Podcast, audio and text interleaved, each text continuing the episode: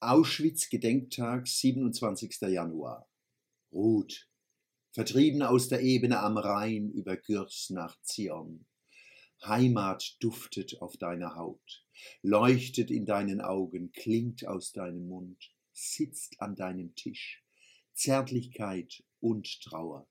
Wer dich vertrieben hat, gleicht einem, der seine Hand abschlug. Das Gedicht habe ich für eine Freundin in Tel Aviv geschrieben. Geboren und aufgewachsen ist sie in der Kurpals. Am 22. Oktober 1940 ist sie wie alle badische und Pelzer Jude von den Nazis nach Görs in die französische Pyrenäe verschleppt worden. Hunger, Kälte, Menschenverachtung. Sie ist vorgekommen. Andere haben den bitteren Weg gehen müssen in das KZ, an das man am 27. Januar besonders denke. Auschwitz.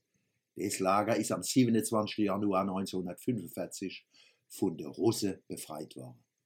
Der 27. Januar ist ein deutscher, ein europäischer Gedenktag. Ein froher und ein trauriger. Ein Grund froh zu sein, weil die Befreiung von Auschwitz ein wichtiger Tag bei der Überwindung von der Nazi-Umnachtung ist und wenigstens noch ein paar Menschen gerettet hat. Traurig, weil man wisse unter was für Besartigkeiten die Menschen im KZ haben leiden müssen und wie sie umgebracht worden sind. Manche wollen sich nicht erinnern und sagen, schon seit 60 Jahren, einmal muss Schluss sein.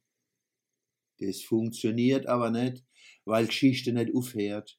Alles, was passiert, das Gute wie das Böse, wirkt in alle Zukunft. Die Wirklichkeit besteht aus Wirkungen. Nix ist vorbei, nix fängt an, alles ist Fortsetzung. Nachgeborene sind verantwortlich dafür, wie sie mit den Wirkungen von der Vergangenheit umgehen.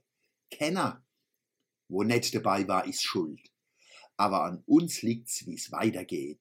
Demokratie entwickeln, Gleichgültigkeit immer wieder überwinden durch Solidarität, Aufmerksamkeit, Zivilcourage, mit viele.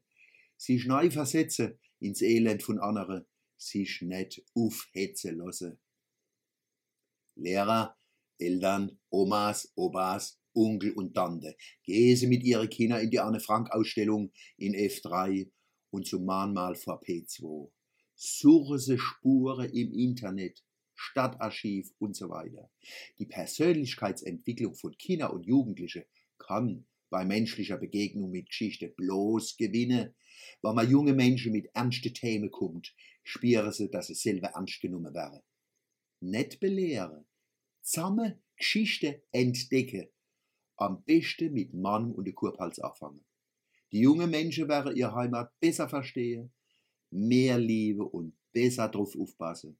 Sie kriegen keine Schuldgefühle, sondern lernen, dass sie sich nicht gegen Vorwürfe verteidigen müssen, wo ihnen kein Mensch macht. Dürfen wir am 27. Januar nicht lachen? Doch, Lachen und Ernst schließen sich nicht aus, sie brauchen einander. Aber auf Qualität achten. Ein Gedenktag wirkt nachhaltig, wenn er unseren Alltag zum Gute beeinflusst.